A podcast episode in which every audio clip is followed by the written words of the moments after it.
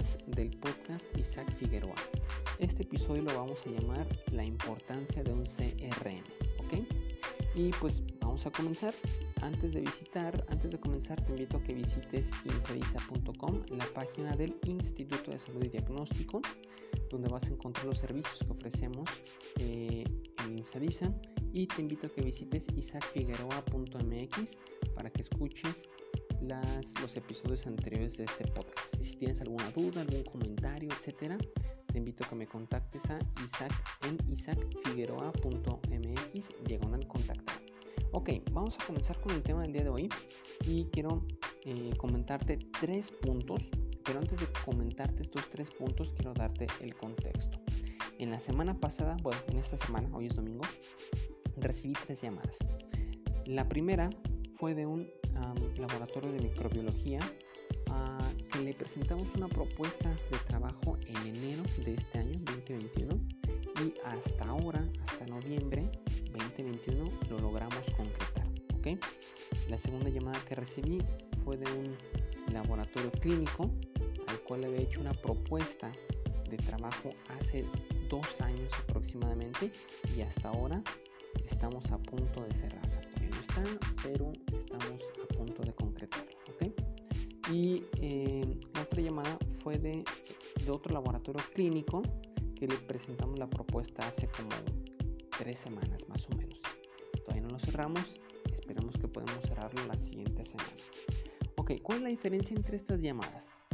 En que la de laboratorio de microbiología y la de un laboratorio clínico eh, los tengo documentados en un CRM. Este CRM eh, fue, me decidí a usarlo a raíz del curso que tomé, del curso de CRM por Gerardo Rodríguez, eh, del podcast Cállate y Vente.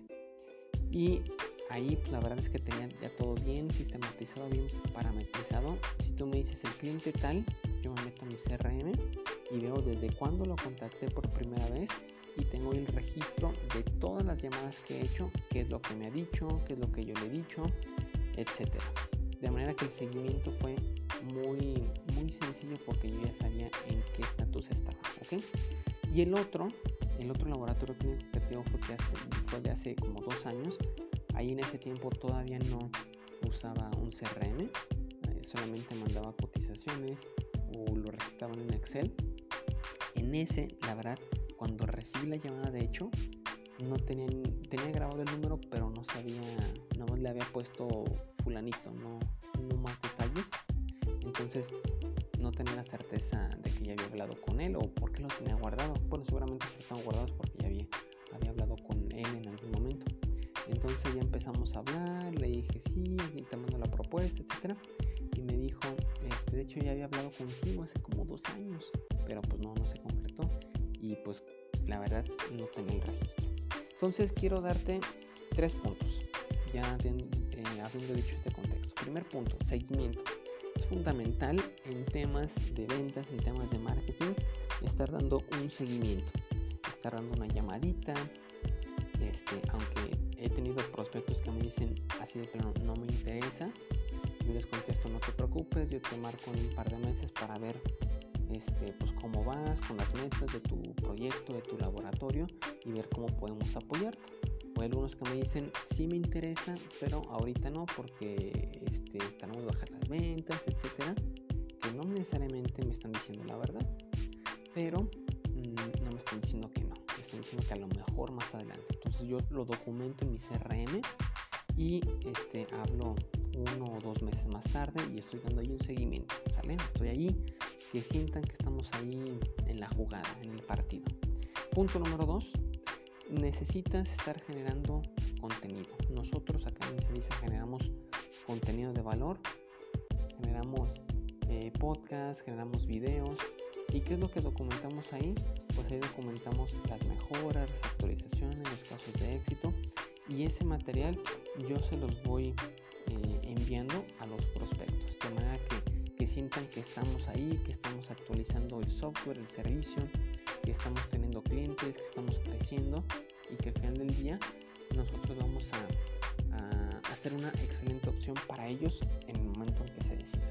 Y punto número 3, eh, no, no presionar. Mi idea eh, es no ser un vendedor como eh, molesto, por decirlo así, este, que esté ahí, eh, que esté sobre, o sea, que esté sí, pues molesto, pues llamando y, y, este, y ya cómprame y lo necesitas afuera, etcétera.